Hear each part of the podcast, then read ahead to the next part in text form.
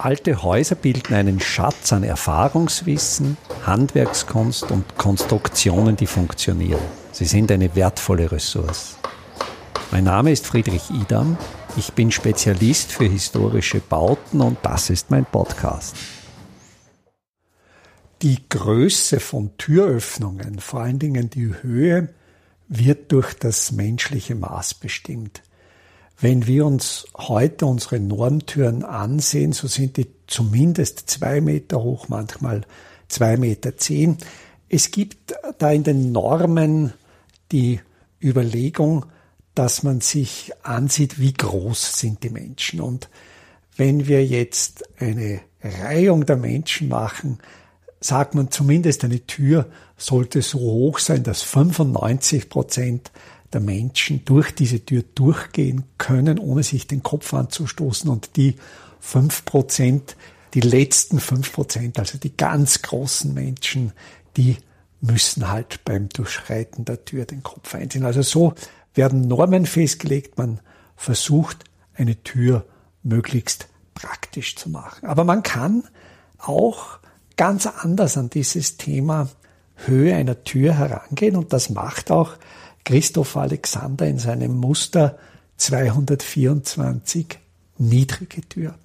Alexander stellt die Überlegung auf, was ist eine Tür? Ist eine Tür mehr als eine praktische Verschluss- und Öffnungsmöglichkeit eines Raumes? Welche Funktion übernimmt eine Tür symbolisch? Und Türen können oft ganz symbolisch an Übergangsstellen stehen. Für mich zum Beispiel ist so eine Situation sehr oft in Kirchen zu finden. Wenn wir vom Freien in den Kirchenraum treten, finden wir sehr oft eine relativ niedrige und dunkle Zone, eine Vorhalle, einen Narthex vor dem eigentlichen Hauptraum. Das heißt, durch diese Übergangszone, die niedriger ist natürlich als der Außenraum, aber auch deutlich niedriger ist als der Innenraum, wird eine Übergangssituation geschaffen. Und ich glaube, das kann man sich durchaus in kleineren Maßstab auch in den Raum holen. Ich lebe in einem alten Haus. Ein Teil dieser Bausubstanz stammt noch aus dem 16. Jahrhundert. Die meisten Türen aus dem späten 19., frühen 20. Jahrhundert. Und diese Türen haben alle eine Lichtdurchgangshöhe von etwa 180 Zentimetern, also nach dem alten Maß 6 Fuß.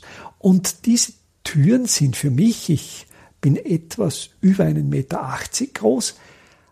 Zu Beginn, als ich das Haus zu benutzen begann, habe ich mir sehr oft den Kopf angestoßen.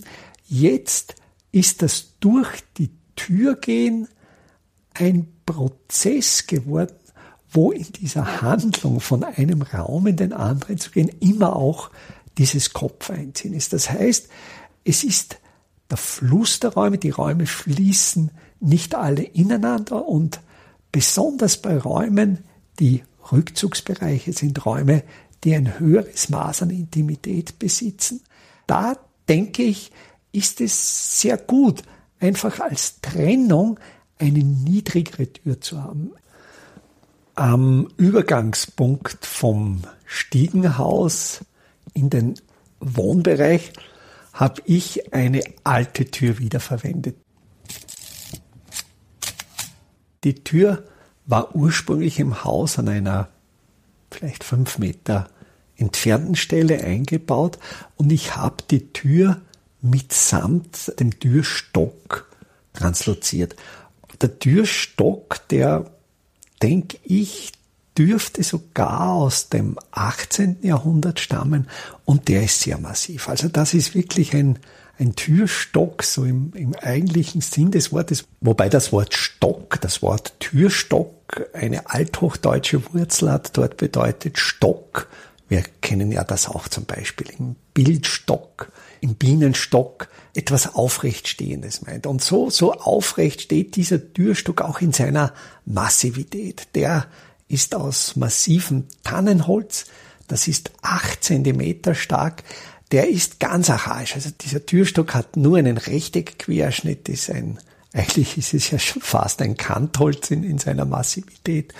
Und da gibt's keine Türstockverkleidungen. Und ich habe diesen Türstock auch so eingebaut, wie er ist, jetzt ohne irgendwelche Zerrate. Er sitzt bündig in der Wandfläche drinnen, hat aber in seiner Materialität, in seiner Massivität auch diese Funktion des Übergangs, vielleicht auch des Sperrenden. Ich glaube, die Massivität der Ausführung einer Tür symbolisiert auch stark diesen Übergang, dass hier ein anderer Bereich beginnt. Das Türblatt, das stammt, da bin ich mir ziemlich sicher, von einem Umbau des Hauses in den 1920er Jahren, von der Art her, von der Profilierung der Füllungen. Also es sitzt in diesem alten Türstock ein etwas neueres Blatt und der Türstock selbst, der hat wieder eine Durchgangshöhe knapp unter einem Meter. Und wie dieser Stock in seiner Schlichtheit und in seiner, auch in seinem Alter an dieser Stelle sitzt, etwas niedriger. Ich glaube, da erfüllt er sehr, sehr gut die Funktion der niedrigen Tür. Ich habe aufs Cover ein Bild gestellt von einem Raum in meinem Haus, den es, den es nicht mehr gibt. Das war im Dachgeschoss das sogenannte Adelstübe. Ein Adelstübe ist so ein Ausgedinge, eine Wohnung, Adeln, das sind im Dialekt des österreichischen Salzkammerguts die Großeltern, wo eben die alten Leute die letzten Jahre vor ihrem Tod verbrachten. Und dieses Stübel, man sieht es auf dem, dem Cover dieser Episode, ist eine kleine Box, die hatte eine Tür mit einer Durchgangslicht. Ich kann mich noch erinnern, ich habe das abgemessen in der Höhe wohlgemerkt von 1,47 Meter. Das heißt, die Tür war so niedrig, dass ich natürlich tief gebückt durchgehen musste und ich habe mir natürlich bei dieser Tür nie den Kopf angestoßen, weil es so offenkundig war, dass die Tür niedriger ist, als ich groß bin.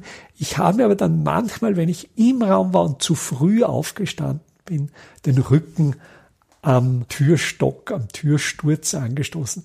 Das heißt, das war dann so extrem niedrig, dass ich diesen Raum, hat sich dann auch im Zuge des Umbaus als unpraktisch erwiesen. Aber das war so die niedrigste Tür, mit der ich in meinem praktischen Wohnerlebnis konfrontiert war. Aber ich denke, Türen, die eben etwas niedriger sind, also etwa diese 1,80 Meter, das ist eine sehr, sehr interessante Höhe. Und Christopher Alexander schlägt eben in seinem Muster 224 niedrige Tür vor. Man sollte das ausprobieren. Wenn man höhere Türen hat, dass man im Bereich des Türsturzes einen Karton einbaut, der in einer etwas niedrigeren Höhe ist und dann dieses Ausprobieren, wie geht es einem damit, wenn man beim Eintreten in den Raum das Haupt senkt, vielleicht sogar mit einer gewissen Demut. Alexander nennt auch sehr schöne Beispiele von den traditionellen japanischen Teehäusern. In diesen Teehäusern ist eine so niedrige Tür, dass man nur kriechend hindurchkommt. Also man zieht sich ja traditionellerweise schon beim Eintreten ins Japanische aus die Schuhe aus. Und wenn man dann vom Gastgeber in seinen besten Raum, in seinen Teeraum gebeten muss, kriecht man fast wie durch einen Kanal in diesen Raum und richtet sich dann wieder auf. Und da denke ich, ist dieser Übergang ganz, ganz klar, dass man hier in eine andere Welt kommt. Als zweites Beispiel nennt Alexander das berühmte Haus Telesine West, eines der Väter der modernen Architektur Amerikas, Frank Lloyd Wright. Und auch in Telesine West gibt's als Übergang zwischen den Studios, wo eben geplant wurde, wo gearbeitet wurde, zu den Wohnräumen, zum Wohnbereich Frank Lloyd Wrights, gibt es eben auch eine sehr, sehr niedrige Galerie. Und auch hier wird durch diese sehr, sehr niedrige Übergangszone sehr klar zum Ausdruck gebracht, welche Teile des Hauses dienen der Arbeit, welche Bereiche des Hauses sind halböffentlich und wo beginnen wirklich die ganz privaten Bereiche des Hauses. Und so denke ich, kann man natürlich Räume aufwerten. Und es geht einfach um diesen Grad der Niedrigkeit. Mir fällt auch ein, in Burgen, wo in den großen Burgtoren dann so kleine Gehtüren, so kleine Pforten eingelassen sind. Und diese Türen haben neben der niedrigen Höhe des Türsturzes auch eine sehr hohe Schwelle, dass eben hier natürlich aus militärischen, kämpferischen Überlegungen, wenn man durch so eine Tür eindringt, man einerseits das Bein heben muss, um über diese hohe Schwelle zu kommen, um nicht zu stolpern. Also man muss sich sowohl im Fußbereich konzentrieren, dass man nicht stolpert und im Bereich des Kopfes darauf konzentrieren, dass man sich den Kopf nicht anstößt. Und das lenkt natürlich ab und gibt dann dem Verteidiger natürlich einen entscheidenden Vorteil, den eindringenden oder die eindringende gerade in dieser Situation zu überrumpeln. Aber das macht eben auch mit dem Eintretenden, mit der Eintretenden was. Wenn man in der Übergangszone eine ganz bestimmte körperliche Handlung setzt, setzen muss. Und davon bin ich überzeugt, dass sich das auch auf die Psyche auswirkt. Und wenn ich jetzt noch einmal zurückdenke an dieses Beispiel vom japanischen Teehaus, wenn ich auch zurückdenke an diese Beispiele von den Kirchen, von diesen Vorhallen, von diesem Narthex, für mich drängt sich das schon immer wieder auch das Bild eines Geburtskanals, auf das man eben durch einen engen, dunklen Kanal in eine andere, in eine neue Welt tritt. Und diese Idee, diese Qualität des anderen, des Neuen kann man ganz einfach durch niedrige Türen gewinnen. Und der Preis dafür ist, dass man sich vielleicht zu Beginn ein paar Mal den Kopf anstößt, aber man lernt sehr schnell eine niedrige Tür so benutzen, dass es nicht wehtut, sondern dass man einfach durch eine niedrige Tür mehr an Raumqualität gewinnt. Wenn es mir nun gelungen ist, Ihr Interesse für Mustersprachen zu wecken, wenn Ihnen aus dieser Episode sich nicht der Gesamtzusammenhang erschließt, dann finden Sie in den Show Notes zu dieser Episode einen Link zu meiner Website, wo ich so einen zentralen Informationspunkt für die Mustersprache des Bauens aufgebaut habe. Da finden Sie dann auch Links zu Episoden, in denen die Grundstruktur der Mustersprache, der Aufbau der Mustersprache erklärt wird und natürlich auch Links zu Episoden, in denen ich schon andere Muster vorgestellt habe. Einfache, aber schlaue Handwerkstechniken können Sie jetzt auch in der Praxis erlernen.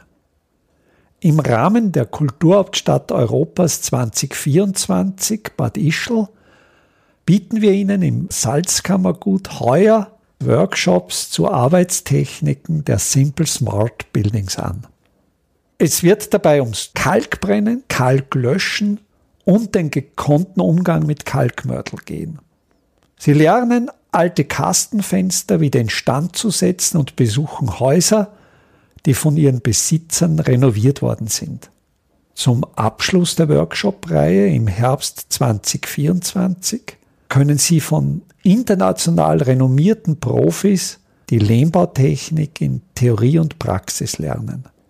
Wir würden uns freuen, wenn wir Sie für den einen oder auch für mehrere Workshops begeistern könnten. Alle Termine den Workshop-Folder zum Download und den Link zur Anmeldung finden Sie auf der Startseite meiner Website www.idam.at.